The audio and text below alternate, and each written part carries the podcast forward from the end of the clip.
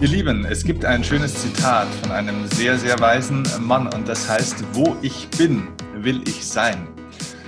Das sind nur sechs Worte, aber da lohnt sich mal ein bisschen intensiver drüber nachzudenken. Und das werden wir heute unter anderem tun, denn äh, der Mann, von dem dieser Satz ist, ist Jens Korsen. Und ich bin echt mega happy, dass er heute da ist, denn einen wirklich so erfahrenen und auch wirklich nicht nur einen wissenden Menschen, sondern wirklich auch einen weisen Menschen so in der Form haben wir auch nicht so oft hier nicht aller Tage. Deswegen ist es super, dass wir heute über die Frage nachdenken können, ja, wie erschafft man sich denn ein erfolgreiches, aber eben auch ein erfülltes Leben? Also wie gelingt es denn, ein freudvolles Leben, ein freudvolles Dasein zu entwickeln tatsächlich. Und da sind wir schon beim Thema, denn er ist Entwicklungsprofi, wenn man so möchte.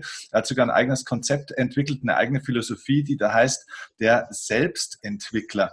Ist sogar geschützt. Und ähm, also wenn es einen Experten im Bereich der Selbstführung auch gibt im deutschsprachigen Raum, dann ist es mit Sicherheit Jens Korsten. Ich glaube, vorhin haben Sie gerade gesagt, über 50 Jahre schon im Geschäft oder in, in dieser Coaching-Tätigkeit ist ähm, Diplompsychologe, äh, Verhaltenstherapeut, äh, psychologischer Berater und vor allem Buchautor von ziemlich vielen Büchern, wie zum Beispiel eben das Korsen-Prinzip, die vier Werkzeuge für ein freudvolles Leben, der Teamentwickler, Familienglück. Leute, schaut einfach unten in die Show Notes oder in die Videobeschreibung rein, je nachdem, ob ihr das jetzt gerade über YouTube seht oder über den Podcast hört. Es gibt jede Menge zu lesen. Und heute gibt es so eine Art Gruß aus der Küche sozusagen mal von diesem Wissen und wer sich davon angesprochen fühlt, ist wirklich, äh, soll sich ermutigt fühlen, da tiefer einzusteigen, denn da gibt es einen wahren Schatz an Inspiration und Erkenntnissen, die heute auf uns warten. Also deswegen, lieber Herr Korsen, Wahnsinn, dass Sie sich die Zeit nehmen. Ähm, vielen herzlichen Dank, herzlich willkommen. Dankeschön. Äh, was ist denn so Ihre Eingangsfrage? Wie wollen wir anfangen? Ja, wir haben ja gerade gesagt, ähm, Sie haben dieses, diese Philosophie und auch diesen Begriff des Selbstentwicklers mhm. ja auch geprägt. Ja. Es gibt immer noch viele Leute, die diesen Begriff vielleicht nicht äh, gehört haben oder mhm. vielleicht nicht sich richtig vorstellen können, was ist das eigentlich? Ja. Was ist es denn am besten? Ja, das, äh, ich war ja 30 Jahre Therapeut in eigener Praxis, mhm. also habe Menschen beraten, die eben Probleme hatten. Und äh, dann habe ich gemerkt, dass äh, die Leute sich sehr viel beschwert haben. Das ist ja auch ein sehr schönes Wort, ne? sich beschweren. Mhm. Das gibt's doch nicht, das darf doch nicht wahr sein. Und mein Mann hat doch gesagt und meine Frau, ja, also es war immer, immer irgendwie eine Jammernummer, ja, also Klagen. Und ich habe ja als Verhaltenstherapeut, der ja eben nicht so in die Tiefe geht, sondern eher auf Zielerreichung, so wie Sie das auch machen, auf Zielerreichung coacht, äh, ist mir dann klar geworden, ich kann die, ich habe ja auch einen ganzen Sack voll Techniken und mein Gott und Gedankenstopp, kennen Sie ja auch alles. Ja. Ich habe aber gemerkt, dass irgendwann das eine Grenze hatte mit diesen Techniken, äh, weil, weil die Leute verstimmt waren. Also wenn einer klagt, wenn einer immer Scheiße sagt, das darf doch nicht wahr sein. Ja, das gibt's doch nicht. Ja, was ist denn das für ein Vollidiot? Ich armes Schwein. Dann ist das eine Opfernummer. Ja, und wenn einer in so einer Kindernummer ist, also die Opfernummer ist eine Kinderwelt.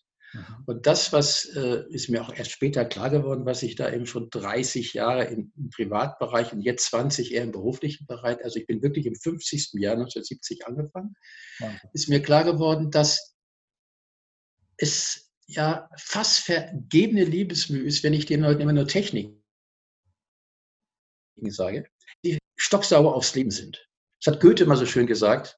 Äh, solange du das nicht hast, diese Stirb und Werde, also solange du dich nicht damit angefreundet hast, dass alles fließt und dass du nicht weißt, was morgen ist und du weißt auch nicht, wie dein Mann sich entwickelt in zehn Jahren und du weißt auch nicht, dass dein Kind vielleicht doch ganz anders wird, als du es dir vorgestellt hast. Also solange du dich irgendwie auch dich ein bisschen philosophisch beschäftigst, dass alles fließt, du veränderst dich ja auch. In drei Jahren bist du nicht mehr derselbe. Alle Körperzellen, du bist ein völlig anderer in drei Jahren. Ja? Mhm. Also, und dieses, das alles fließt. Äh, ich, wenn ich das etwas flapsig sage, verdiene ich damit mein Geld. Ja. Ja. Dass, die Leute, dass die Leute immer sagen, das, das ist aber ganz anders, als ich mir vorgestellt habe. Ich sage, ja, wie haben Sie es denn vorgestellt? Ja, dass es so weitergeht wie immer. Ja. Ich sage, aber wie kommen Sie denn darauf? Haben Sie nicht schon mal was gehört, dass, dass äh, Quantenphysik oder Quantensuppe oder alles fließt, alles bewegt sich und jetzt kommen Sie hier wie so ein Kind und beklagen sich darüber, dass es nicht so ist, wie Sie sich das vorgestellt haben. Ja. Ich glaube, das ist auch gemein, dass es nicht so ist. Gut und so weiter. Ich glaube, auch die uns zuhören, kennen das ja auch von sich selber. Ich kenne das ja bei mir auch, aber ich bemerke es immer schneller, wenn ich mich beschwere über das Leben, okay. über den blöden Stau über den Vollidioten, der Kreuz wieder blockiert. Ja, da gibt's das doch nicht. Ja, Wahnsinn. Wie soll denn ein Mensch erfolgreich sein oder eine gelingende Beziehung führen, wenn er verstimmt ist? Und mhm. das habe ich so vor sechs bis acht Jahren, ist mir das ganz klar geworden, leider zu spät.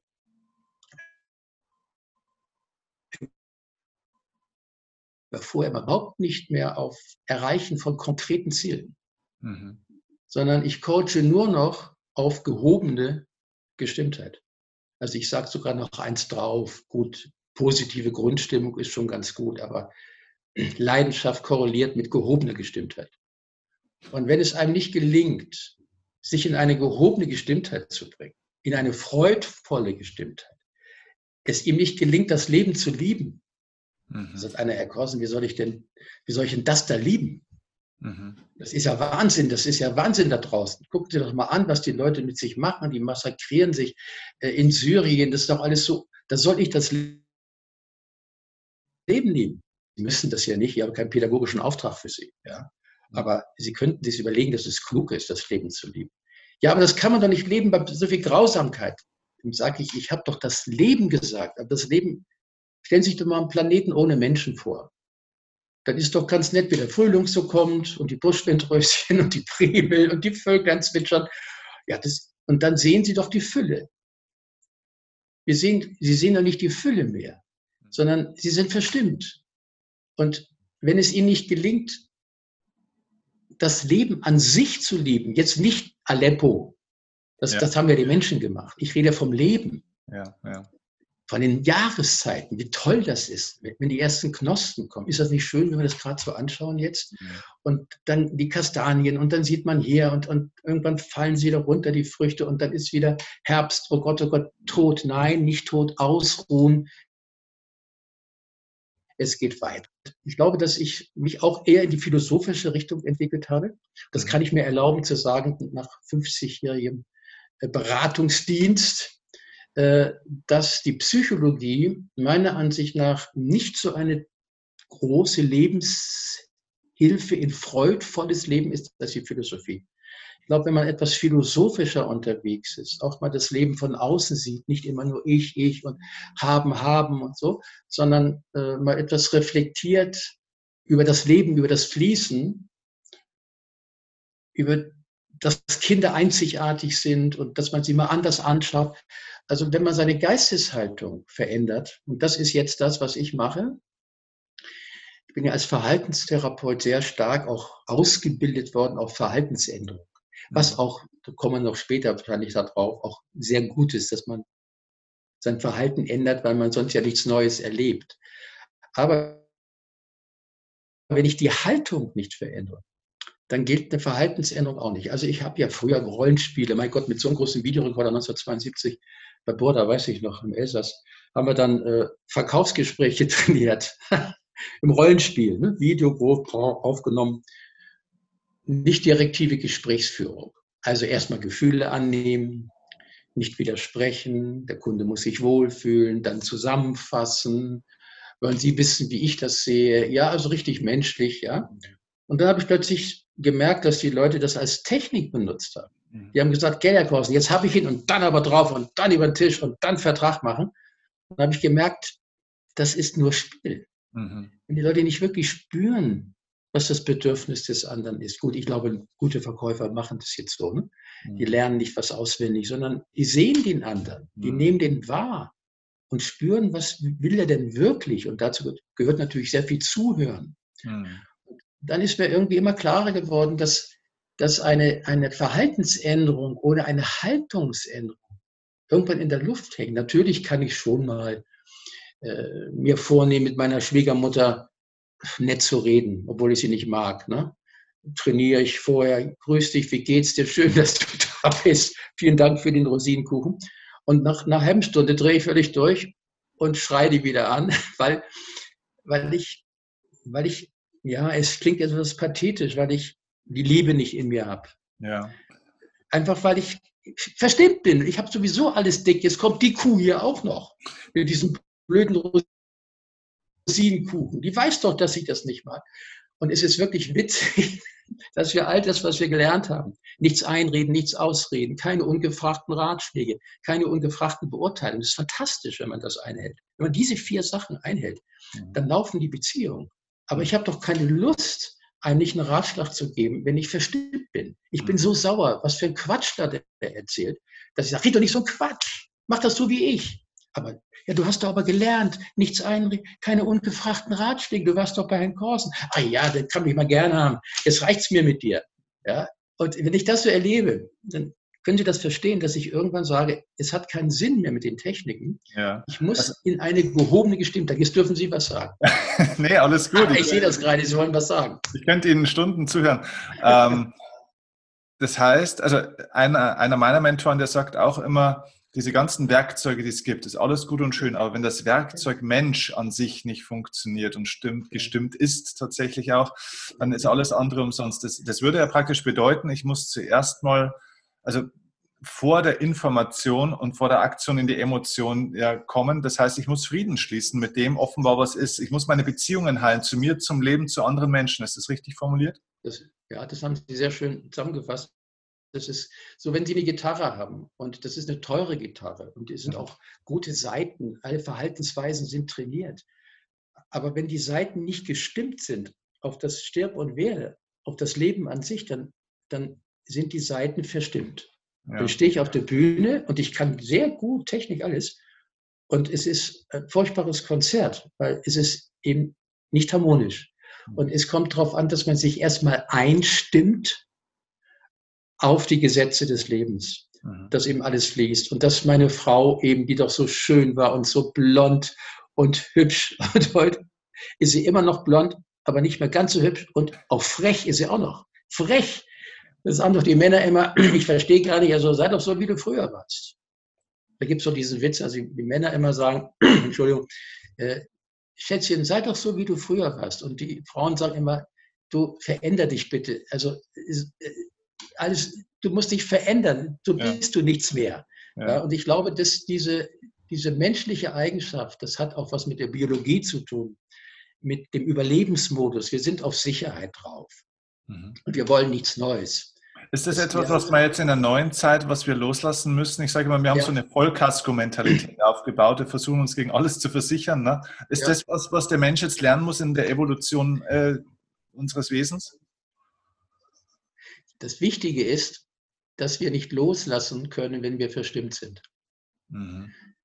Die, das ist wirklich tragisch, dass die Leute Change und Transformation und VUCA-Welt und alles, ja, aber das Gehirn bestimmt uns. Es gibt einen sehr schönen äh, Satz von Viktor Frankl, dem Sinnphilosophen. Also das ist ein toller Satz, der sagt, ich lasse mir von meinem Gehirn nicht alles gefallen. Ja, das Gehirn bestimmt auf Sicherheit. Das Gehirn weiß nicht, was Glück ist. Was ein Glück? Ich bin fürs Überleben zuständig als Gehirn. Und das Gehirn entscheidet sich Vermeidung von Unlust und Maximierung von Lust. Mhm. Und wenn jetzt in der neuen Zeit, es wird eine neue Zeit kommen, das ist gar nicht so einfach für das Gehirn sein, die neuen Dinge zu akzeptieren. Mhm. Weil das Gehirn möchte das, was mich überleben lassen hat. Und wenn ich jetzt in einer Verstimmtheit bin, alles ist gemein und ungerecht und blöd, dann kann ich nicht, bin ich behindert, hm. meine alten Denkgewohnheiten loszulassen. Also die Voraussetzung, um was loslassen zu können, ist, dass ich in gehobener Gestimmtheit bin. Das kann ich natürlich als Trainer, Entschuldigung, als Trainer permanent den Leuten sagen, sie müssen loslassen. Und dann sage ich den Leuten alles, aber die schaffen das nicht. Weil ein Verstimmter will Recht haben. Recht haben heißt Sicherheit. Recht haben heißt töten. Hm. Ich sage manchmal so früher in der Paarberatung, äh, wollen, Sie mit, wollen Sie jetzt Recht haben mit Ihrem Partner oder wollen Sie nicht bringen? Die meisten wollen Recht haben. Mhm. Ja? Es geht nicht um netten Abend, es geht um, es geht um Recht haben. Und dieses Recht haben ist immer ein Zeichen von Verstimmtheit und von Angst. Und wie schaffe ich es jetzt, dass Menschen loslassen können? Und das schaffe ich, indem ich den Menschen beibringe, wie schaffe ich es, mich in eine gehobene Gestimmtheit zu bringen. Und deshalb coache ich auf gehobene Gestimmtheit und nicht wie früher auf konkrete Zielerreichung. Mhm. Also das ist also der erste Schritt für den Selbstentwickler, dass er die, in der Lage ist, seine eigene Stimmung oder Gestimmtheit, wie Sie sagen, äh, zu verändern tatsächlich. So, wie, wie macht man das? Ja, das ist ja aus der Opferrolle. Ja? ja. das Wichtige ist, dass man sich beobachtet, wie man denkt und wie man redet. Dass man seine Opferhaltung mal beobachtet. Also das darf doch nicht wahr sein, ist eine Opferhaltung. Das gibt es doch nicht. Was ist denn das für ein komischer Typ? Das sind immer, da draußen ist das Böse und ich bin das Opfer. Mhm. Kindern, ja, das klingt jetzt etwas vielleicht, ja, banal, aber aus Kindern Erwachsene machen. Ja, weil Kinder kommen immer und sagen, das habe ich mir anders vorgestellt. Überlegen Sie mal, wann sagt man blöder Stau? Wann sagt man so eine Zicke? Wann sage ich, mein Gott, bist du bescheuert? Wann sagt man denn das? Weil man eine Erwartung hat. Man hat es sich anders vorgestellt. Und die ganzen Klagen, das ganze sich beschweren, hat nur eine einzige Wurzel. Ich habe es mir anders vorgestellt. Ja, so wer hat denn das Problem? Der da draußen, der mir die Vorfahrt nimmt? Oder der da wahnsinnig rumhupt oder der in der Kreuzung steht und ich nicht rüber kann, weil er wieder nicht gesehen hat, dass er da nicht immer bei Grün losfahren kann, er müsste ein bisschen überlegen, ja, hat der das Problem? Nö, der denkt, oh, ich stehe in der Kreuzung, gleich komme ich weiter. Mhm. Ich habe das Problem. Und das ist, das ist der große Schlüssel, mhm. dass man beim Sel der Selbstentwickler fängt immer bei sich an mhm. und führt sich selber, indem er sagt, was löst das Leben in mir aus? das Leben ist ja da draußen, das hat ja mit mir nichts zu tun. Da läuft was. Und jetzt reagiere ich darauf. Mhm. Und da ist eben einer meiner Sätze, aber den haben wahrscheinlich tausend andere auch schon gesagt. Was ist, ist Fakt. H2O fällt vom Himmel, es regnet. Und ich sage, so ein Sauwetter. Und wenn ich jetzt nicht merke, dass ich Sau denke, da draußen ist ja keine Sau. Da draußen ist Wasser, fällt vom Himmel. Aber die Leute denken, es ist ein Sauwetter. Ja, und solange, solange ich das nicht kapiere, dass ich das, was ich hinzutue zu dem, was ist, mein Erleben bestimmt, meine Freude bestimmt. Es ist nicht das Leben. Das Leben bestimmt nicht, ob ich traurig bin oder ob ich wütend bin oder fröhlich. Das Leben ist da. Aber meine Erwartung, wie ich mir das vorgestellt habe, das, was ich hinzutue, das bestimmt auf Dauer meine Gestimmtheit. Wenn man das tief kapiert hat, das macht echt Spaß. Weil dann sagt man sich, Mensch, ich fange bei mir an. Ich muss nicht immer warten, dass sich irgendeiner ändert. Gucken Sie mal Leute an, die auch in der Ehe, die jahrelang auf den Partner einschreien, er, er soll nicht schmatzen mhm. beim Essen. Oder er soll mich mal ausreden lassen. Oder er soll mit den Kindern spielen. Oder er ist ein blöder Rechthaber. Und seit 20 Jahren sage ich immer wieder, hör doch mal auf, du blöder Rechthaber. Und es gibt keine Lösung. Deshalb ist es ein Drama. Es ändert sich nichts. Sogar die Erde können wir nicht retten, wenn wir nicht uns verändern. Wenn ich nicht Frieden in mich bringe, und da sind wir wieder bei der freudvollen Haltung, wenn ich nicht zufrieden bin, also ich nenne das Infriedenheit, mhm. das ist sehr schön, nicht? dass man in Frieden ist mit dem Leben, dass alles fließt und alles, die Liebe kommt, die Liebe geht, der Umsatz kommt, der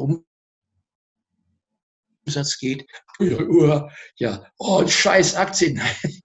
Wer Aktien kauft, weiß doch, dass das immer so geht. Also hör auf mit dem Opferspielen. Nimm Haltung an. Das ist immer so meine Haltung. Setz dich gerade hin, nimm Haltung an und sage, ich habe es mir anders vorgestellt. So, und jetzt fängst du an, mit dem, was ist, als Selbstentwickler umzugehen. Dann kreuze deine Finger und suchst acht Optionen. Was kann dich jetzt ändern? Aber hör auf, dich zu beklagen. Ja, und das ist letztendlich die Schlüsselbotschaft. Komm aus der Kinderwelt raus in die Erwachsenenwelt. Bin, sei bereit, die Gesetze des Lebens zu akzeptieren und überlege dir, was nehme ich an, weil ich es nicht ändern kann? Mhm. Das ist, das kann ich nicht ändern. Und wo kann ich was ändern? Und da fange ich an. Und jetzt kommt es, ich kann wahnsinnig viel ändern, weil ich kann meine Art zu denken verändern. Ich kann meine Stellungnahme zu dem, was da draußen ist, verändern. Und da haben wir eine ungemeine Macht, eine, eine von Ohnmacht zu Eigenmacht. Jetzt möchten Sie auch was sagen. Was, was ist denn, äh, weil das ist ja ein sehr schmaler Grad, wenn jetzt äh, wirklich große Dinge im Leben passieren, es stirbt ja. jemand oder man hat ein großes unternehmerisches, finanzielles Problem, dann ist man ja erstmal, es ist ja ein Trauerprozess dann, ne? man muss irgendwas loslassen und so weiter und so fort. Und das ist ja dann auch oft so, dann sagen manche, das musst du sofort ja ab, äh, ablegen und musst sofort in die Lösung gehen, ist aber für die meisten Menschen gar nicht praktikabel. Was ist ein guter Zeitraum? Gute Frage. Gute woher Frage. weiß man, Gut, dass, dass, Sie das dass sagen. man nicht zu lange trauert? Ja, sonst ja, das ist gut. Ich habe da fünf Schritte, vielleicht ganz gut für die Zuschauer, mhm. ähm, wie man aus der Ohnmacht des, des sich beklagenden Kindes herauskommt, in die eigene, irgendein Unfall oder ein Stau als Metapher für, das Leben ist nicht so, wie ich es mir vorgestellt habe. Dann lasse ich erstmal die Gefühle raus. Also mein Opa ist gestorben. Jetzt sage ich nicht, naja, hast du nicht gewusst, du Depp, hast du doch mal gehört, alles stirbt. Ne? Und die sind eben tot. Ja? Musst du doch annehmen. Ja, das ist natürlich rechthaberisch. Das, so geht es nicht. Erst müssen die Gefühle raus. Ja, das erste ist also, wenn Stau ist oder irgendwas, was du nicht dir so vorgestellt hast, dann lass deine Gefühle raus und schrei. Entweder schreist du, ich habe es mir anders vorgestellt, aber bitte nicht fluchen. Also nicht sagen, blöder Stau, sondern ich habe es mir anders vorgestellt. Man kann auch ins Lenkrad beißen äh, oder aussteigen und gegen den Reifen treten. Man, die, die Gefühle müssen raus. Wut, Trauer. Ist erstaunlich, dass die Leute sagen, länger als fünf Minuten schaffe ich das gar nicht. Das ist langweilig, immer nur schreien, ich habe es mir anders vorgestellt, das gibt es doch nicht. Ich kann schon nicht mehr. Sag ja, ein bisschen könnte noch. Nee, was, wie, wie geht's denn jetzt weiter? Sag ich, gut, das, der zweite Schritt ist dann, dass sie sich klar machen, das gehört dazu. Das gehört zum Leben dazu. Ich habe mich heute entschieden, am Leben teilzuhaben. Also gehört der Stau, auch der Tod dazu. Dann kommt der dritte Schritt. Wenn ich schon weiß, dass es dazugehört, nehme ich Haltung an und sage, so, der Selbstentwickler hat sich ja entschieden, am Leben zu wachsen und nicht zu verzagen was ist jetzt meine Lebensaufgabe? Was ist meine Trainingseinheit? Haltung annehmen, ah ja, ich habe es mir anders vorgestellt, das ist aber jetzt ein Stau. Was habe ich jetzt für Möglichkeiten, mit dem Stau umzugehen? Dann überlege ich mir, gut, ich könnte eine Kassette einlegen, ich könnte mit dem Nachbarn reden, ich könnte ihm was verkaufen. Ich kenne einen Vertreter, der immer in Stau fährt und den Leuten dann immer im Sommerstau Wasser gibt und dann ihnen die Lebensversicherung verkauft. Ne? Also man kann ja ungemein viel machen im Stau. Es kommt darauf an, was ich damit mache. Ja. Ja, ich kann sagen, blöder Stau. Ich kann auch sagen, oh toll, können Leute nicht weglaufen. Ich verkaufe denen was. Ja, und das sind die acht Optionen, dass ich dann sage, gut, Gefühle raus, das gehört dazu. Trainingseinheit, acht Optionen. Welche Möglichkeiten habe ich jetzt umzugehen? Ich werde immer mächtiger, werde immer erwachsener und der fünfte Schritt ist, ich suche mir eine Option aus mhm. äh, und mache sie mal einfach. Das muss nicht die beste sein, aber es kann die, die beste im Augenblick sein. Mhm. Ja, und das sind so die Schritte. Erstmal ins Gefühl rein, aber es ist wichtig, das ist jetzt schon, ja, nein, ich kann ja Ihre, Ihre, äh, unsere Zuschauer gar nicht überfordern, die sind ja von Ihnen auch schon geschult, die können gut denken. Also Leid ist die Folge einer Rechthaberei. Mhm. Jetzt muss man mal mitdenken, was ist das? Warum ist denn Leid die Folge einer Rechthaberei? Es ist die Folge meiner Rechthaberei, dass das nicht sein darf. Mhm. Trauer kriegen wir zum Nulltarif. Also wenn mein Dackel, mein süßer kleiner Dackel überfahren ist, wird, dann bin ich traurig. Mhm. Automatisch. Auch übrigens ein Hund trauert auch wenn sein Herrchen überfahren wird. Das ist eine automatische Trauer. Ich unterscheide zwischen Trauer und Leid. Mhm. Leid ist selbstgemacht sozusagen. Trauer ist automatisch. Die Körperzellen ziehen sich zusammen. Also bin ich traurig. Dann sage ich, sei traurig. Weine. Und wenn du nicht weinen kannst, guck dir irgendwelche Filme an, die dir helfen zu weinen. Und dann weinst du, solange du kannst. Aber wenn du dann nach einem halben Jahr immer noch im Stuhl sitzt und hin und her wackelst und sagst, warum haben sie denn meinen süßen, kleinen, unschuldigen Waldi übergefahren? Ja, das gibt's doch. Das darf nicht wahr sein. Und der Boxer von nebenan, der ist 17 Jahre alt, der eitert und sabbert und der lebt immer noch. Dann ist es eine Rechthaberei. Und jetzt versteht man das. Warum ist mein Mann früher, der war so ein gottgläubiger Mensch, warum ist der aus dem Krieg nicht zurückgekommen? Und dieser Kriminelle da, der ist aus dem Krieg. Das darf doch nicht wahr sein. Mal ist das ungerecht. Das, so entsteht Leid. Also einfach, Leid, Leid entsteht praktisch, wenn man in Widerstand geht mit dem, was einfach gerade da ist, oder? Völlig richtig. Dass man sagt, das darf nicht wahr sein, das gibt es doch nicht. Und deshalb, deshalb der Einwand frü früher äh, von, von Ihnen, dass Sie sagen, ja, man kann doch nicht gleich so philosophisch so schlau sein, man hat doch Gefühle. Selbstverständlich. Ich glaube sogar, dass man häufig ins Leid geht, weil man die Trauer nicht ausgelebt hat. Mhm. Ja, das hat mir meine Frau beim Vortrag gesagt, da habe ich das erzählt, dass Leid letztendlich die Folge einer Rechthaberei ist. Und dann kam sie ganz aufgeregt nach dem Vortrag, hat gesagt, Herr Korsen, Sie überhaupt nicht, ich bin ein Rechthaber, äh, weil ich leide. Ich sage, ich habe das nicht so persönlich, wollte ich Sie nicht angriffen, aber rein theoretisch ist es schon so. Äh, ja, mein Mann ist vor vier Jahren äh, verunglückt und ich bin immer noch traurig. Und da sage ich, das ist Leid. Und dann kam raus, dass sie eine Geschäftsfrau war und dass sie weitermachen musste mhm. und dass sie nicht wirklich trauern konnte. Und weil sie nicht die Trauerarbeit geleistet hat und die Gefühle nicht ausgelebt hat, ist sie in das Leid gegangen und das kann man ja nicht loslassen, wenn man immer sagt, es darf nicht wahr sein, dass mein Mann jetzt tot ist. Gut, das war die Lektion, aber ich finde es sehr, sehr wichtig, dass auch Menschen, man kennt das ja auch, dass ja, hat bestimmt jeder auch in seiner Verwandtschaft und bei den Bekannten, dass Leute leidsüchtig sind. Es gibt eine medizinische Forschung, die das beweist, dass die Körperzellen abhängig werden von den Stresshormonen und dass es gibt eine Alkoholsucht und eine Drogensucht und es gibt wirklich eine Leidsucht.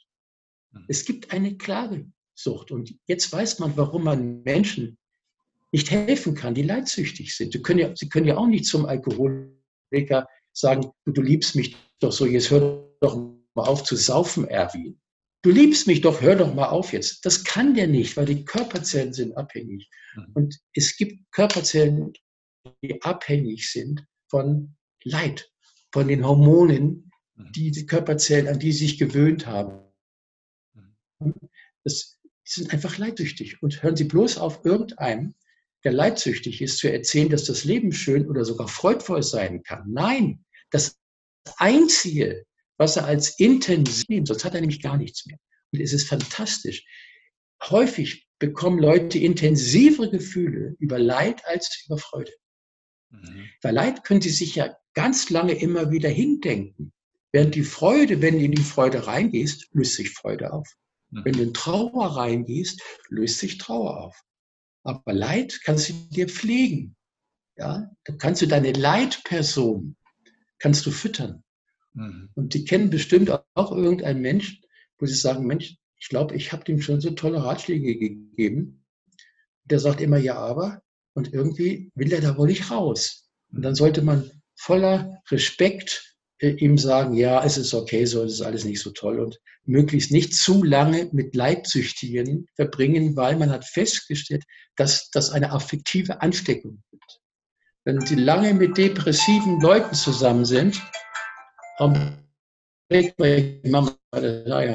Sie lange mit depressiven Leuten zusammen sind, gibt es eine affektive, eine gefühlshafte Ansteckung und Sie selber, das kann man im Gehirn messen, gehen in der Stimmung runter. Also falls Sie mal eine Tante haben, gehen Sie schon aus ethischen Gründen zu der hin, ist ja Ihre Tante, aber die ist so nörgelig und weckerig, aber 20 Minuten könnte sich das dem Gehirn schon zumuten, aber dann müssten Sie weg. Hm. Ich sehe, Sie kennen das ja alles schon, was ich Ihnen ja, sage. Natürlich. Aber es ist doch nett, dass es, kennen Sie den Satz, es wurde alles schon gesagt, nur nicht von jedem. ich sag's nochmal. Ja, aber Sie, Sie sagen es schon besonders schön. Äh, die, die einzige Möglichkeit, damit ein Süchtiger von seiner Sucht ja auch wegkommt, ganz egal welche Sucht, ist ja dann, dass dieser Mensch irgendwann selbst so einen Schmerz hat, dass er bereit ist, eine Entscheidung zu treffen, das auch mal loszulassen und anzuschauen ein Stück weit, oder? Also das ist das Einzige, was man tun kann, dem im Endeffekt ein gutes Leben wünschen und hoffen, dass diese Erkenntnis irgendwann äh, ja. früh genug kommt, oder? Ja.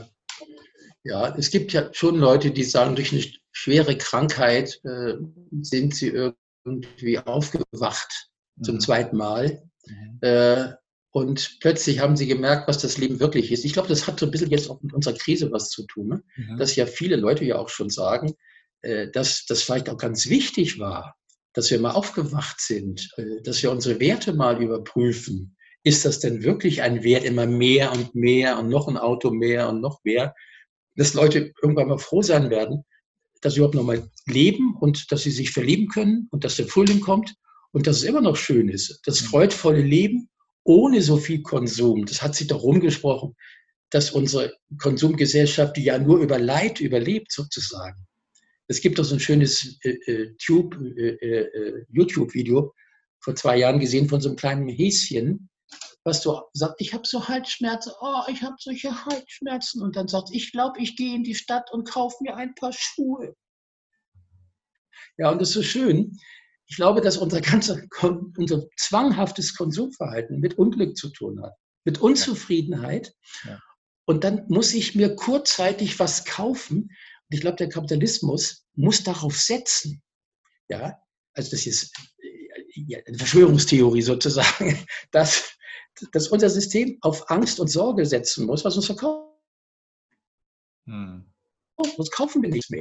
Es ist ja ganz interessant, dass Leute jetzt merken, ich habe mir gar kein Kleid gekauft. Ich habe mir keine Schuhe gekauft. Ich ich, glaube, ich brauche gar nicht so viel.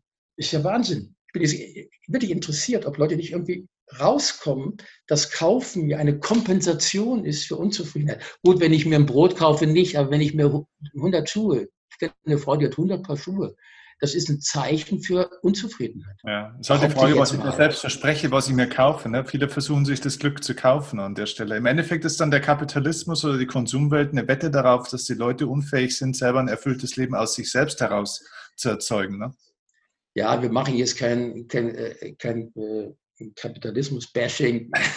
aber, ja, aber äh, es ist schon so, dass ich glaube, der Konsum ganz stark überlebt, also dass zu viele kaufen, dass zu viel haben wollen mit Unzufriedenheit. Und darum ist es natürlich toll, wenn Sie am Anfang sagen, wie schafft man das, ein freudvolles Leben zu leben, wenn man es schafft. Und eine meiner Strategien, äh, ein, ein erfülltes Leben zu, füllen, äh, zu führen, ist, so ja, ist ja auch bekannt, aber Leute müssen es eben machen, ist das Dankbarkeitsritual, nicht? Mhm.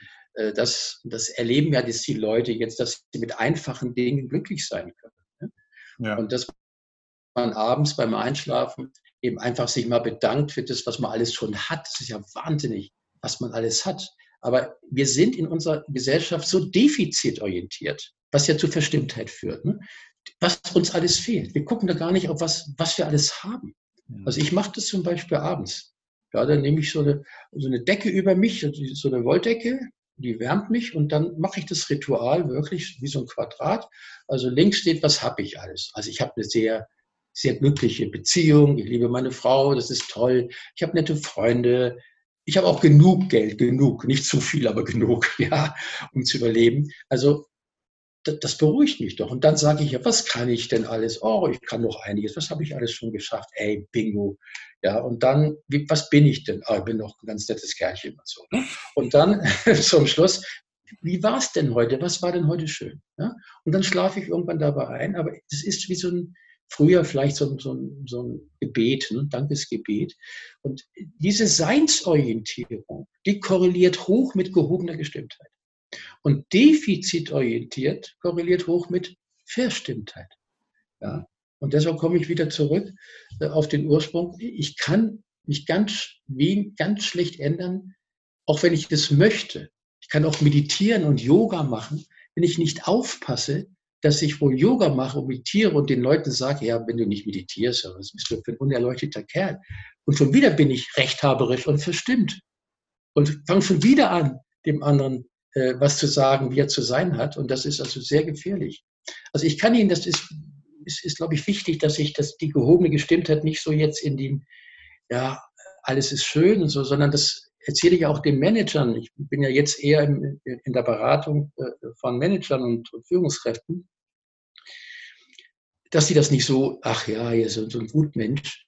Nein, die gehobene Gestimmtheit macht Kohle sozusagen. Ja, es bringt Geld. Weil der erste, ich habe das mal mit Bosch, äh, mit Managern mal zusammen Brainstorming gemacht, äh, was der Vorteil an Und das, ich war äh, wirklich entzückt, wie diese doch Ingenieure, die ja nicht unbedingt sich jeden Tag mit solchen Sachen befassen, ja. cool, dass sie erarbeitet haben. Die haben gesagt, gehobene Gestimmtheit führt dazu, dass man leichter loslassen kann von seinen Wahrheiten. Der Verstimmte kann nicht loslassen von seinen Wahrheiten, von seiner Rechthaberei. Weil, wie ich vorhin schon sagte, Recht haben heißt Sicherheit. Mhm. Der gehobene Gestimmtheit, der kann mal sagen, ja Kollege, erzähl mal. Ah ja, interessant. Ey Mann, das ist ja besser als meine Idee. Oh, das mache ich, vielen Dank. Wenn ich verstimmt bin, hat er keine Chance. Mhm. Also erste, der erste Vorteil der gehobenen Gestimmtheit ist, ich kann leichter loslassen von meinen Wahrheiten, wie das Leben sein muss, wie Frauen sein müssen, wie Kollegen sein müssen, wie der Chef sein muss. Ja? Der zweite Vorteil einer gehobenen Gestimmtheit ist, dass ich leichter loslassen, äh, nee, dass ich mehr Risiko eingehen kann, dass ich also wage, auch mal Fehler zu machen. Weil wenn ich in gehobener Gestimmtheit bin, muss mich ja nicht jeder lieben. Hm. Ja? Ich, die Leute haben ja Angst, Fehler zu machen, weil sie dann nicht mehr geliebt werden, weil sie geschimpft werden. Ja? Nein, wenn du aufgestellt bist und neugierig bist, und wir brauchen ja heute Neugier, wir brauchen ja Fehler, sonst kommen wir nicht weiter. Aber wenn ich Angst habe, Fehler zu machen, dann kommen wir nicht weiter. Ja? Also, der zweite Vorteil ist, ich kann Risiko eingehen, ich kann mir Fehler erlauben und freue mich daran, dass ich was gelernt habe. Der dritte Vorteil der gehobenen Gestimmtheit ist, dass ich schneller aufstehen kann nach Niederlagen. Mhm weil ich die Niederlage ja gar nicht als Niederlage interpretiere, sondern, oh, danke Situation, du bist mein Coach. Der Selbstentwickler hat sich ja entschieden, am Leben zu wachsen. Mhm. Und wenn irgendwas nicht funktioniert, sagt er, ey, hey, toll, was kann ich nächstes Mal besser machen? Acht Optionen. Hab's mir anders vorgestellt. Trainingseinheit.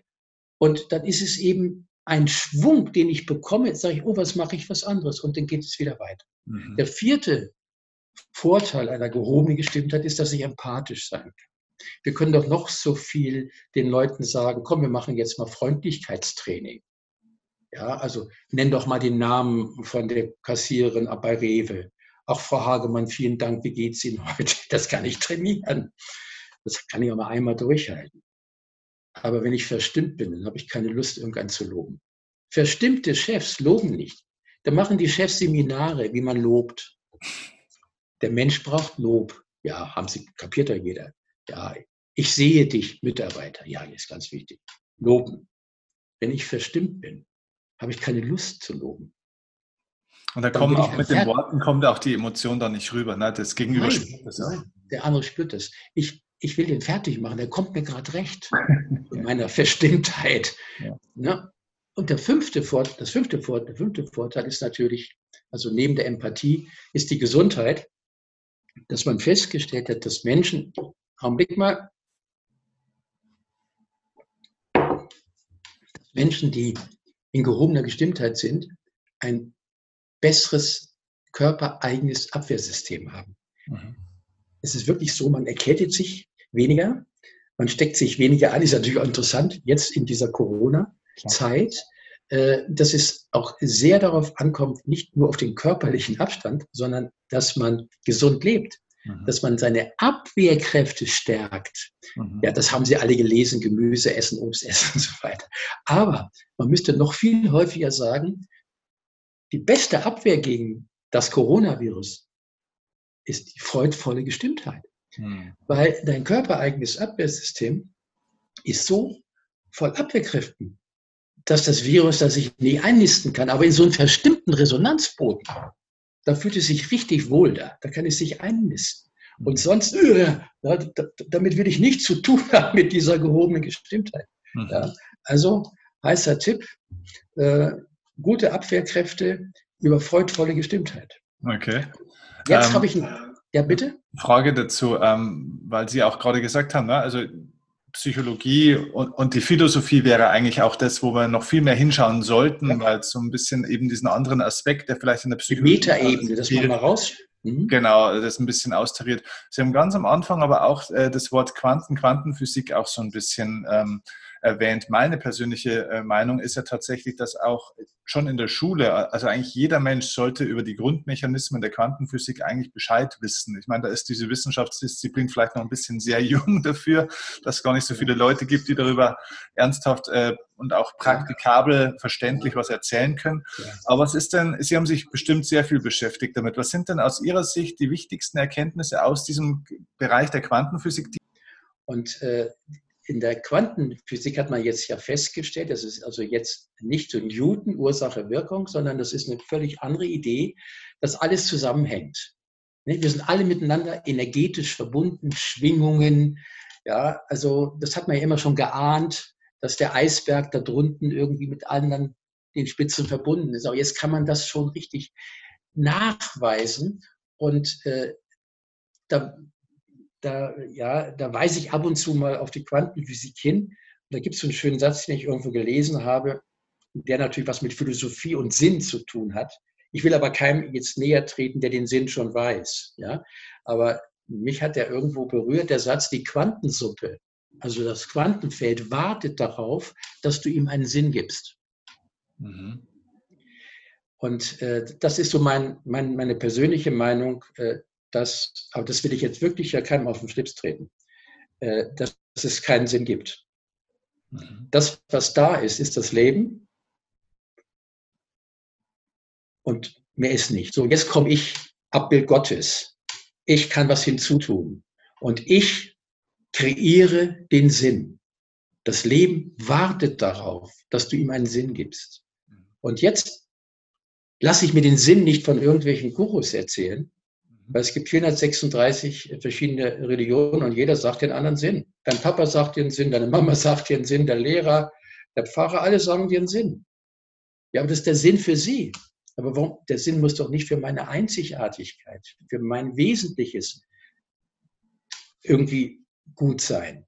Und deshalb ist mir irgendwann mal, und jetzt ist das Philosophische, darum habe ich es auch der Selbstentwickler genannt, ich wollte an sich das göttliche Selbst entwickeln. Da hat der Verleger gesagt, das kauft ja überhaupt keiner. Und dann ist, weil ich hatte die Idee, nicht das Ego zu entwickeln, sondern das Selbst, so wie wir geboren werden. Wir sind verbunden mit allem und dass wir diese Fülle und diese Verbundenheit, dass wir die stärker im Blick haben und mehr aus dem Defizit rauskommen. Und wenn man das weiß, dass wir mit allem verbunden sind, und das hat man ja das hört man ja auch überall jetzt in der Esoterik, wenn du schlecht denkst über andere, dann kommt das auf dich zurück. Das kommt alles irgendwie mit der Quantenphysik. Und da sind die Esoteriker auch sehr froh drüber, weil sie jetzt nicht nur so Spinner sind, sondern ja, ich habe es ja doch gesagt, all is energy, all is light. Ja, das war da früher ziemlich abgehoben, aber jetzt kann man so, kann ich dir physikalisch oder quantenphysikalisch erklären, dass wenn du immer meckerst, immer klagst, immer Leuten Namen gibst, was ist denn das für ein Vollidiot, dann kommt das auf dich zurück, weil du bist ja mit dem verbunden. Und hm. das, was du ausstrahlst, kommt zu dir zurück. Und wenn du eben einen negativen Resonanzboden hast, dann kommen eben diese negativen Schwingungen. Also wenn du ein misstrauischer Mensch bist, dann triffst du viele Gangster draußen. Vielleicht bist du sogar verantwortlich dafür, dass du betrogen worden bist. Mhm. Weil du ein, ein Teil von dem bist, weil du auch irgendwas hast von ihm. Habe ich mal einen Aufsatz mit einem Rechtsanwalt drüber geschrieben. Wer wird eigentlich betrogen? Da haben wir festgestellt, da ist eine Resonanz da zu dem, der mich betrogen hat. Ich will auch mal äh, schnelles Geld verdienen. Ich lese das Kleingedruckte, nicht immer so blöd. Ja, ich bin mein Kind, ich will auch mal was ohne Arbeiten verdienen. Du sagst ja, du bist also ähnlich wie der. Der will ja auch eher schnelles Geld machen und nicht arbeiten. Ja, und wer weiß, ob das, das hat eben sehr viel mit dieser Quantenphysik zu tun, mit dem Resonanzboden und mit den Schwingungen. Und dann gibt es ja auch Loving Kindness, haben Sie bestimmt auch schon gehört, die Meditation, dass man auch seinen Feinden irgendwann Glück und Zufriedenheit wünscht, ja, damit man sich befreit von dieser dunklen Schwingung. Mhm. Ich habe das selber mal probiert. Ich habe hab einen auch so richtig, da habe ich mich ganz schlecht gefühlt.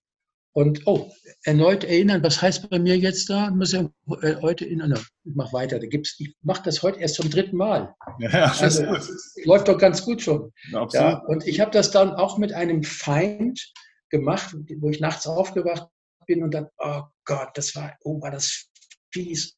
Oh Gott, und so wie Namen gegeben. Und dann habe ich loving kindness. Möge er glücklich sein, möge er zufrieden sein, möge er gesund sein, was ich vorher nicht gerne gemacht habe. Aber nach ein paar Mal ist es mir gelungen, das wirklich auch vom Herzen rüber zu schicken, weil ich habe unterschieden zwischen Person und Verhalten. Sein Verhalten ist ungünstig, ja, war nicht fair. Ja. Aber er als höheres Selbst, äh, der kann gar nichts dafür, sein Gehirn wahrscheinlich gieriges Gehirn hat das bestimmt. Und ich habe ihm dann sozusagen verzeihen können. Ich habe seinem höheren Selbst Glück und Frieden gewünscht. Äh, die Frage dazu wäre eigentlich, wenn man sich das so äh, anhört, dann merkt man eigentlich, dass ja praktisch äh, auf der einen Seite ein erfülltes Leben, also diese Gestimmtheit, aber auch der Erfolg, den wir ja gerne haben, äh, ohne eine, ich nenne das jetzt mal spirituelle Komponente, eigentlich nicht möglich ist. Ja, es ist schon möglich. Also wenn man sich ein paar Leute anschaut, die typische Materialisten sind, äh, was ich nicht sehe, glaube ich nicht, was ich nicht sehe, gibt es nicht. Mhm. Äh, es gibt schon viele Materialisten, die sehr erfolgreich sind, die ein großes Haus haben, zwei Häuser am Meer mit Hubschrauberlandeplatz. Und wenn man dann so naiv ist, sagt man, der ist erfolgreich. Aber der ist ja nur in diesem einen Bereich, in dem materiellen Bereich erfolgreich. Ich habe ja nun auch reiche äh, Klienten und, und da sehe ich, dass die nicht glücklicher sind. Ja? Mhm. Also das korreliert nicht. Also das ist ja normal, hat man ja auch schon gehört. Ne? Gold macht nicht glücklich, sondern also die, die sehr Reiche sind nicht unbedingt glücklicher. Sie haben vielleicht etwas weniger Angst, dass sie vielleicht nicht überleben könnten. Ne? Äh, also das könnte auch in dieser Krise so sein, dass einer sagt, naja gut, die tun mir schon leid, da die Armen aber ich habe so viel, also ich habe dann noch in Paraguay was und da was, also ich werde schon überleben. Also in dem Sinne beruhigt es wohl. Aber es ist ja, äh, Überleben ist ja noch nicht Glück.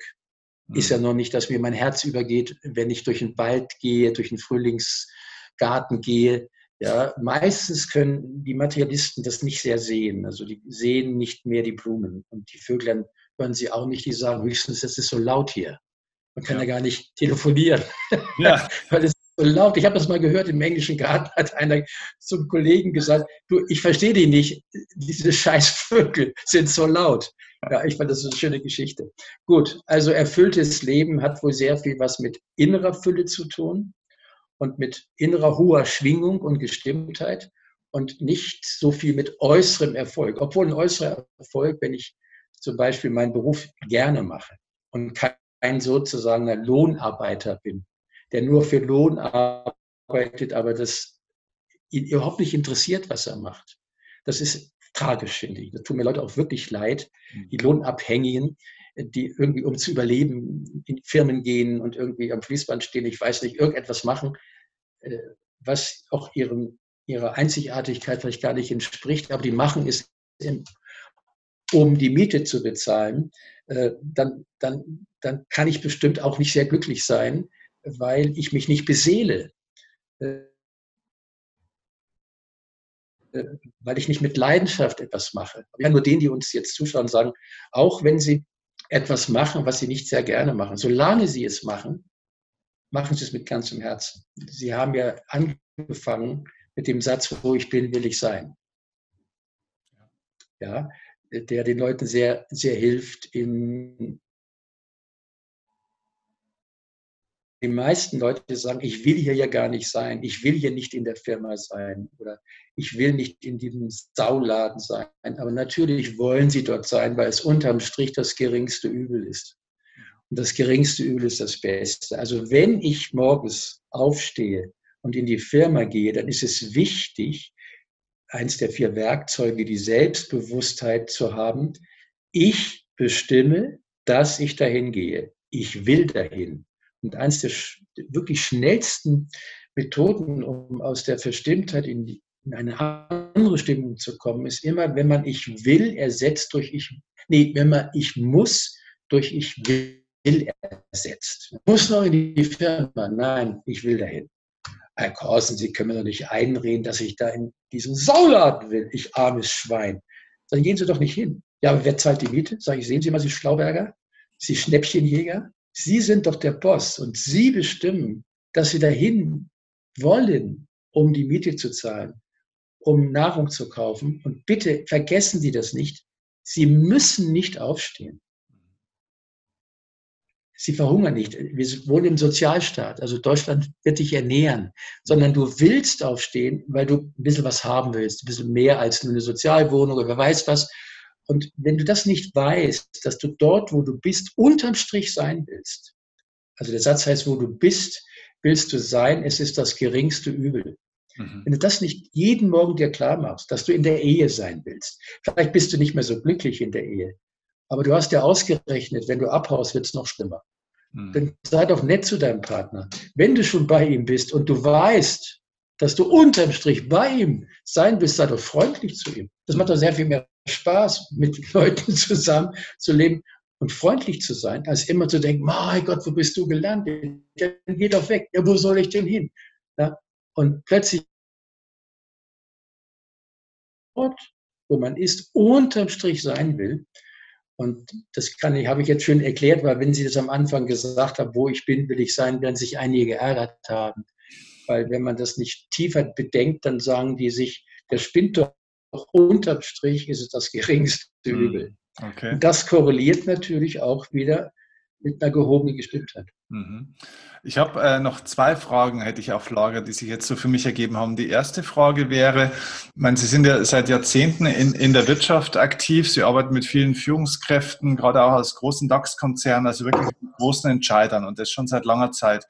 Wegen welchen Themen kommen die Leute heutzutage äh, zu Ihnen? Also Merken Sie da auch eine Veränderung, dass die Leute mittlerweile Sie konsultieren wegen anderen Themen? Weil ich merke das, ich bin jetzt seit elf Jahren im äh, Wirtschaftsbereich und stelle schon fest, dass ja. man heute über ganz andere Themen spricht als vielleicht noch vor sechs, sieben Jahren. Ja, man spricht heute, aber weil man ja auch aufgeklärter ist und was liest, man, man ist heute nicht mehr so naiv und spricht nicht nur über mehr Geld, mhm. mehr Macht, also das, das ist einigen Leuten schon klar, dass das vielleicht nicht so korreliert mit einem erfüllten Leben. Äh, heute äh, gibt es eher die Fragen, was meinen Sie denn? Ist das eigentlich das, was ich hier mache? Ist das mein Thema? Ist das mein, ist das das, was mich wirklich ausmacht? Bin ich da wirklich begabt oder gibt es nicht Möglichkeiten, wo ich mehr Spaß habe, mehr Erfüllung habe? Also Leute sind reflektierter und fragen sich auch mal, ob sie das die nächsten 20 Jahre noch machen wollen. Ja, also da, das ist mehr als vor 20, 30 Jahren. Mhm. Ja, dass die Leute stärker Alternativformen äh, auch mal mit mir diskutiert, diskutieren wollen. Oder aber ich bringe ihnen bei, äh, dass sie aufhören zu klagen, mhm. verstimmt zu sein. Und das ist eine der, der, der einfachsten Strategien, wie man sich in gehobene Gestimmtheit bringt, dass man sich vornimmt, nicht mehr zu klagen, also nicht gegen das Leben, das darf doch nicht wahr sein, oder nicht gegen andere, so ein Depp, oder nicht gegen mich, ich armes Schwein, sondern, das können Sie mal ausprobieren, machen Sie es doch selber mal, nehmen Sie sich ein Gummiband um, äh, ums Handgelenk und immer, wenn Sie sich beschweren, ja, äh, mein Gott, warum hast du nicht aufgeräumt? Ich habe dir doch gesagt, du sollst einkaufen, ja, dann immer so ganz leicht am Gummiband ziehen. Okay. Ja, dass sie das so spüren. Und äh, ich habe das mal im Test mit einem gemacht, der hat 54 Mal, ich habe ihm so einen Drücker mitgegeben, also das hat er nicht sehen können. Ich habe jedem so einen Handdrücker mitgegeben und die haben mir abends aufs Handy dann die Zahl ge geschickt, wie häufig habe ich mich gegen das Leben gewendet, gegen andere und gegen mich. Mhm. Also wie häufig habe ich geklagt. Und einer 54 Mal. Nach elf Tagen also eine schöne Geschichte. Nach elf Tagen ruft er mich an und sagt, er will damit aufhören. Aber sehen Sie mal, Sie haben doch schon 22 Mal, das hat sich ja schon allein durch die Bewusstheit, dass Sie gemerkt haben, jedes Klagen macht mich krank. Ja, und ist es ungünstig. Und allein schon, dass sie sich bewusst gemacht haben, jetzt klage ich, haben sie ja schon aufgehört, weil sie wissen, dass jedes Klagen sie vergiftet. Ja. Die Chemie deines Gedanken bewegt sich in deinem Blut. Ja? ja? Und jetzt kommt es in Richtung Gleitzucht. Jetzt sagt er, er will aufhören. Ich sage, warum? Das bin ich nicht. Wie? Ich erkenne mich nicht wieder. Herr Korsen, ich habe Depersonalisationserscheinungen. Äh, äh, ich möchte der sein, der ich bin. Ich kriege Angst vor mir. Und das ist genau das Beweis, der war leitsüchtig und hat Angst gehabt plötzlich, dass er er hatte weniger intensive Gefühle. Mhm. Ich habe ihn dann also wirklich dazu gebracht, mich jeden Abend anzurufen. Und nach sechs Wochen ist er dann durch diesen Entzug, das ist ja auf, er ist auf kalten Entzug gewesen sozusagen, nicht? Also seine Körperzellen mussten erstmal das lernen, äh, ja. damit umzugehen. Und äh, deshalb ist dieses Zupfen, ich habe das dann mit dem, mit dem äh, Zähler gelassen und sage so, jetzt nehmen Sie einfach ein Gummiband und ziehen Sie immer dran. Und nach vier Wochen werden Sie immer weniger klagen. Also ich garantiere, das, man muss keine, bevor man Psychotherapie Kloster geht, um ein erfülltes Leben zu haben, sollte man erstmal anfangen, sich nicht mehr über das Leben aufzuregen, nicht mehr über andere und nicht über sich. Und es, also ich kann das einfach nur sagen, wer das nicht macht, der ist schlecht beraten. ja, es ist so einfach, es kostet gar nichts. Ich ziehe immer nur und sage, ah ja, ich beschwere mich und das ist ungünstig. Ich beschwere mich, jetzt ist wieder Gift in meinem Blut. Ich bin gegen das Leben. Wenn ich gegen das Leben bin, komme ich in den Überlebensmodus. Das heißt, laufen, laufen. Ich brauche nur zu zupfen. Also das wäre doch ein guter Schluss. Irgendwann müssen wir mal aufhören. Ja, absolut. Großartig. Ähm, vielleicht letzte Frage. Sie stehen ja jetzt gerade aktuell kurz vor Ihrem, ich glaube, das darf ich sagen, 79. Geburtstag. Bin ich richtig, ne? 78. 78. 78. Geburtstag. Ah, okay. Ähm, wo geht es für Jens Korsen eigentlich noch hin? Wenn man so viel gemacht hat, so viel getan hat, wie Sie es tun, haben Sie auch selber noch für sich Ziele, Visionen? Wo geht es denn bei Ihnen in der Reise hin? Naja, ich meine, erstens macht es mir ja Spaß, äh, was zu lernen. Mhm. Und äh, das ist ja jetzt auch schon wieder ein Anfang, äh, äh dass meine Assistentin, äh, die auch noch eine Ausbildung gemacht hat über die neuen Medien und über Zoom und die lernt jetzt noch gerade, wie ich das im Webinar mache, wie ich dann Kleingruppen bilde, wie man dann wieder zurück in die große Gruppe geht und da muss man die Lizenz von Zoom haben. Das lerne ich gerade alles. Okay. Und das macht Spaß und ich kriege das schon einigermaßen hin. Und deshalb äh, ist es vielleicht besonders gut für mich, dass jetzt es, ja, diese Krise da ist, weil, weil die Theorie war immer schon da, ja, man kann ja mit den neuen Medien auch was machen, aber es war nicht die Notwendigkeit da. Ich finde das ja sehr schön, das Wort notwendig? Man muss die Not wenden. Und das ist für mich jetzt äh, wieder mal für die nächsten fünf Jahre wieder spannend, dass ich meinen Inhalt, meine Begeisterung des Selbstentwicklers, dass ich das in einer anderen Form anbiete und auch noch mehr mit Kommunikation. Es ist erstaunlich, dass man vielleicht sogar über die neuen Medien mehr in Kommunikation tritt, weil man die Technik äh, wirklich nutzen kann, als ich noch vor zehn Jahren, wenn ich auf der Bühne gestanden habe, eine Rede gehalten habe, da bin ich weggegangen und keiner hat was gesagt. Ja. ja. gut, das mache ich jetzt auch schon, dass ich mal sage, gibt es Fragen und so. Ja, ja. Und ich glaube, dass dieser Austausch obwohl es ja digital ist und nicht analog, gut, es ist schon schön, sich zu umarmen ne? und, und, und, und, sich in die Augen zu schauen. Aber es kann sogar sein, dass durch diese neuen Medien der, der Austausch, also der Respekt vor dem anderen, jetzt sag du mal was, ja, vielleicht sogar stärker wird. Also in dem Sinne auf die Frage, das macht mich ja sehr lebendig, äh, da, da mitzumachen. Schön. Schön. Großartig. Also es war eine ganz, ganz äh, große Freude zuzuhören. Es ist tatsächlich so, wir haben es ja im Vorgespräch schon gesagt, äh, eigentlich könnte man Stunden drüber sprechen und, und ich könnte Ihnen Stunden auch zuhören. War eine ganz, ganz große Inspiration. Vielen herzlichen Dank für die Zeit. Sie waren ein guter Zuhörer, ein guter Frager. Ich wünsche Ihnen auch, obwohl das können Sie bestimmt schon, dass Sie sich in gehobene Gestimmtheit bringen. Ja, das, ich gebe mein Bestes. Es ist ein lebenslanges Lernen. Ja. Und äh, ich bin gespannt, wie Sie mit diesen äh, Störungen im Internet umgehen. Wahrscheinlich müssen Sie sich jetzt hinsetzen und ein bisschen was zusammenschneiden, weil es kann sein, dass ein paar Passagen nicht rüberkommen durch diese etwas schwierige Verbindung. Ja, ein paar, paar Schnitte werden wir machen müssen, aber dafür haben wir ein gutes Team und das kriegen die dann gut genau. hin. Also dann vielen Dank äh, und auf ein neues für uns beide. Auf alle Fälle, vielen Dank. Bitte schön. Danke.